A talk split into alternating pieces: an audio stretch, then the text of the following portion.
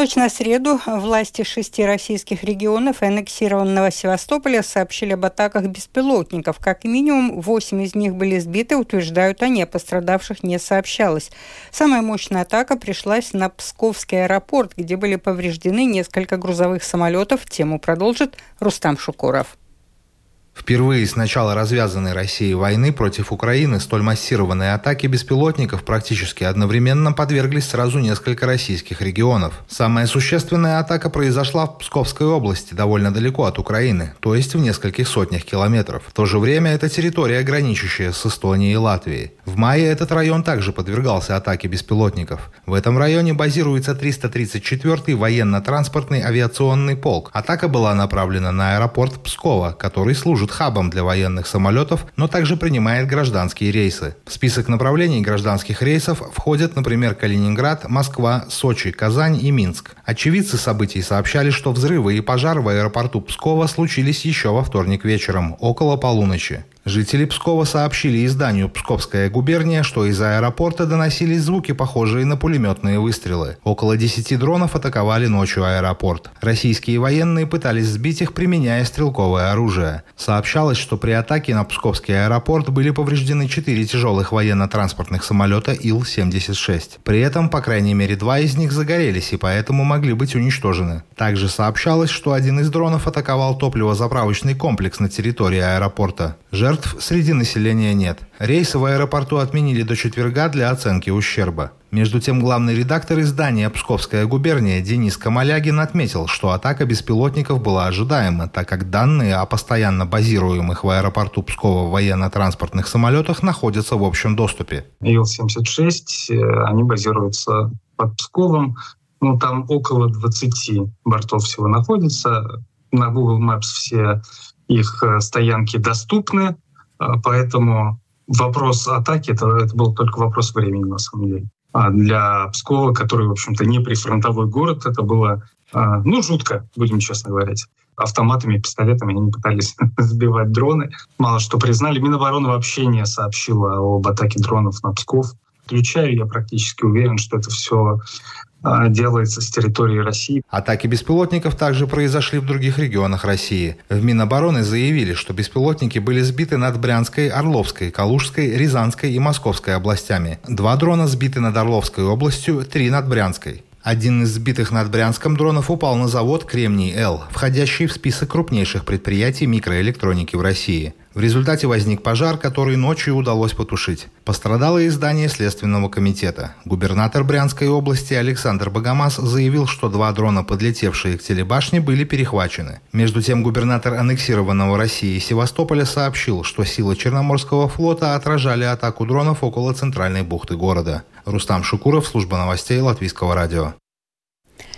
В социальных сетях появились ролики о том, что якобы дроны в Псков были направлены из стран Балтии, конкретно Латвии. Утверждение о причастности Латвии к событиям в Пскове – абсурдное измышление, заявила в пресс-релизе министр обороны Латвии Нара Мурница. Мурница считает, что распространение этой информации сделано для того, чтобы отвлечь внимание российского населения от потерь российской армии на фронте, а также уничтожения военной техники и инфраструктуры внутри России.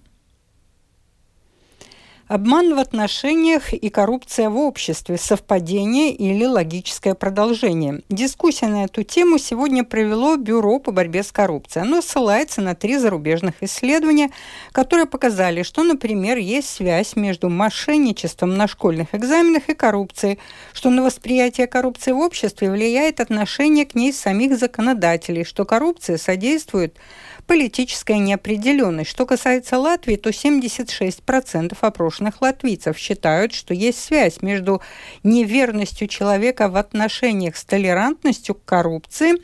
24% так не считают. Глава Латвийской торгово-промышленной палаты Айгерс Ростовский не считает, что коррупция напрямую связана с бесчестными отношениями в семье. По его мнению, коррупция порой подталкивает само государство.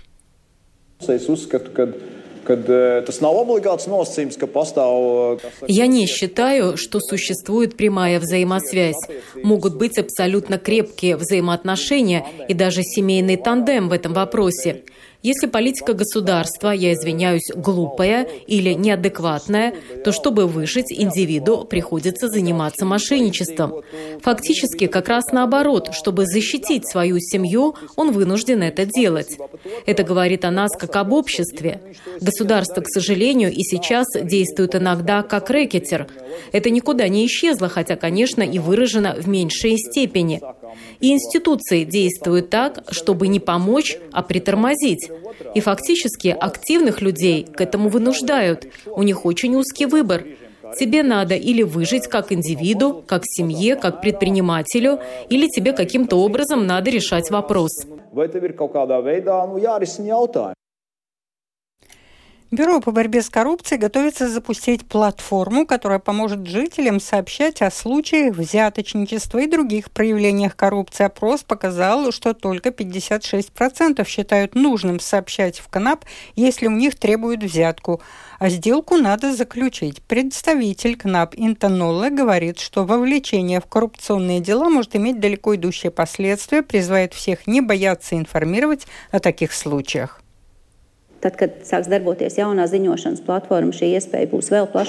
Когда начнет действовать новая платформа для информирования, возможностей для этого будет еще больше. И не поддавайтесь, посмотрите на эту ситуацию со взяточничеством в долгосрочной перспективе. Не говорите ни да, ни нет, выиграйте время и свяжитесь с КНАП. Есть возможность проконсультироваться по конкретной ситуации. Профессионалы дадут совет, что делать. И надо помнить, что даже один раз участвуя во взяточничестве, это путь в никуда. Так и рождаются компроматы. И как тогда можно публично заявлять, что я против коррупции, зная, что в любой момент из моего шкафа могут вытащить старый, но больший или меньший скелет?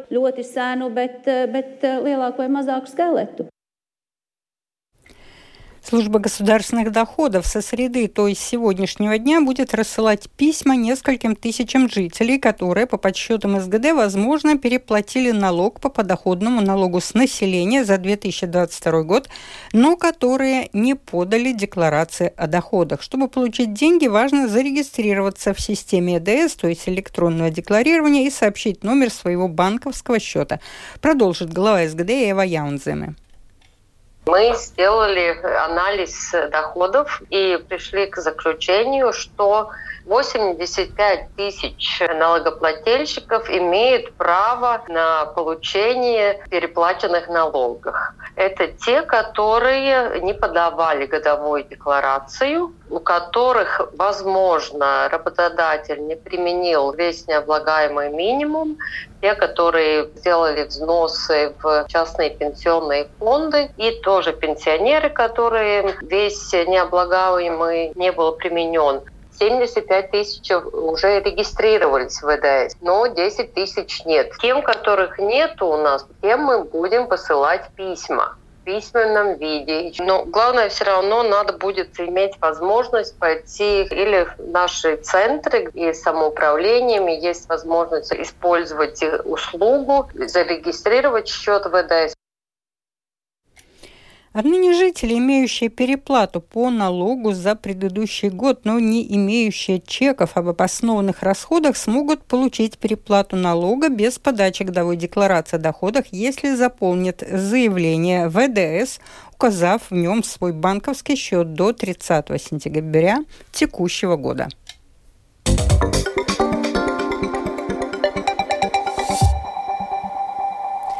Продолжаем выпуск. Прошла уже почти неделя с момента, как президент Латвии Эдгарс Ринкевич доверил формирование нового правительства министру Эвике Силине «Новое единство». За это время ситуация так и не прояснилась. Нет четкого ответа от объединенного списка готовности работать в новой коалиции без нацблока. Официальная встреча партии состоится в четверг. Сегодня продолжаются неформальные переговоры. Подробнее в сюжете Михаила Николкина. Сегодня президент провел встречу с кандидатом на пост премьер-министра Эвикой Сылани и уходящим в отставку главой правительства Кришьянисом Каринчем. После переговоров с президентом Сылыня заявила, что готова обсуждать и альтернативную модель правительства, предложенную объединенным списком, однако подчеркнула, что формирование новой коалиции доверено именно ей. Президент Латвии доверил мне создать правительство, а также взять на себя ответственность за то, какой кабинет министров я сформирую и каковы потенциальные модели сотрудничества. Это означает, что объединенный список должен решить, что он будет делать дальше.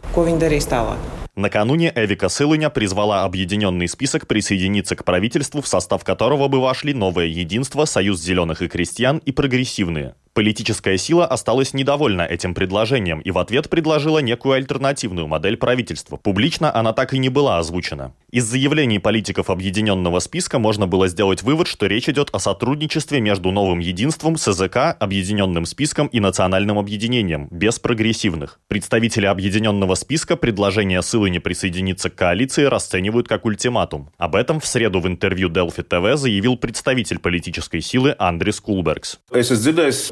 Я слышал, что заключено соглашение о задачах, которые нужно выполнить, и сферах ответственности с прогрессивными и Союзом зеленых и крестьян. Я хотел бы знать, что эти соглашения в себя включают и приемлемы ли для нас эти приоритеты. Уходящий в отставку премьер Кришинис Каринч оценивает действия объединенного списка как недопустимые. Ранее он публично объяснил свою отставку именно действиями этой политической силы. Сейчас кажется, что они все еще не могут решить, что они хотят и чего они не хотят. И каждый день история, что я слышу, меняется. На мой взгляд, это уже превращается в безответственные действия. Президент Эдгар Сренкевич вновь заявил, что на длительный политический торг нет времени. Он все еще надеется на более широкую коалицию, однако если договоренность не будет достигнута, то правительство может быть сформировано и из трех партий. Если это не удастся сделать в ближайший день-два, то возможен вариант создания и более узкой коалиции. Хотя мне этот вариант и не нравится. Но государство не может долго функционировать в такой ситуации, какая наблюдается у нас уже несколько недель. Нам нужно решение и экономических проблем, и проблем безопасности. Нам необходимо дееспособное правительство, независимо от количества голосов. Нам нужны конкретные решения. Я действительно хочу видеть дееспособный кабинет министров до середины сентября. Время еще есть. Запланированная ранее на среду официальная встреча с участием представителей нового единства СЗК Объединенного списка и прогрессивных перенесена на четверг. Сегодня же пройдут неформальные переговоры политических сил. Также в 16 часов состоялась встреча Объединенного списка с президентом Эдгарсом Ренкевичем. Михаил Никулкин, Янис Кинцис, служба новостей Латвийского радио. Добавим, после встречи с президентом лидеры объединенного списка Эдгар Ставарс и Эдвард Смилтонс заявили, что видят ядро нового правительства в составе нового единства объединенного списка и нацблока. Президент, в свою очередь, вновь заявил, что видит возможности коалиции с, по возможности, наиболее широкой поддержкой в Сейме. Ежегодно государство выделяет одному ученику на учебные материалы 20 евро. Это в два раза меньше, чем в Эстонии, в 10 раз меньше, чем в Сингапуре, где на книги и другие средства обучения одному школьнику предоставляют 200 евро. Об этом сегодня на заседании ответственной парламентской комиссии сообщили представители Госцентра содержания образования. Не хватает не только денег, но и оборудования, необходимого для освоения школьниками учебных предметов. При этом в следующем году финансирование на учебники может вырасти почти в три раза. Однако это не коснется оборудования и других вещей. Нынешнюю ситуацию раскритиковал омбудсмен Юрис Янсенс. Э, Сейчас создается такое ощущение, что ученик или человек в Латвии не является ценностью. Ценность — это бетон, мы можем это видеть во многих сферах. В большинстве ситуаций, которые мы констатировали, обобщая информацию, создается такое чувство, что ученик для школы, а не школа для учащегося. Призыв к депутатам. Закон есть, приоритеты есть, система разработана. Просто начните действовать. Это ответственность школы реализовывать эту политику и эти приоритеты, а также ответственность самоуправлений. Если правительство правительство этого сделать не может, тогда это фактически надо оценивать в порядке парламентского надзора. В случае, если этого не может выполнить администрация муниципалитета, я уже начал думать о процессах введения санкций в связи с этой безответственностью, неспособностью или нежеланием.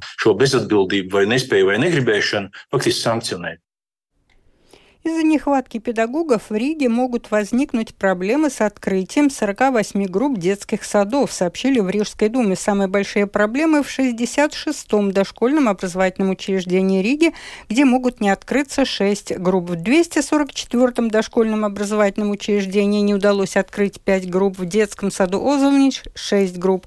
В других детских садах есть проблемы с открытием одной-двух групп. Это был обзор новостей дня 30 августа. Продюсер выпуска Марина Ковалева. Выпуск провела Алдона Долецкая. О погоде. Ближайшие сутки в Латвии ночью облачно, днем переменная облачность, практически повсеместно дожди, на востоке сильные грозовые ливни. Возможен также град. Ветер слабый, в грозу порывами 15-19 метров в секунду. Температура воздуха ночью от 16 до 19 градусов, днем от 18 до 23. В Риге облачно, изредка с прояснениями, временами дождь. Во второй половине дня сильные грозовые ливни. Ветер в грозу порывист. Этой ночью в столице 16-18, днем 20-21 градус тепла. Медицинский тип погоды третий, неблагоприятный. Читайте наши новости также в Фейсбуке, на странице Латвийского радио 4 и на портале РуслСМ эм ЛВ.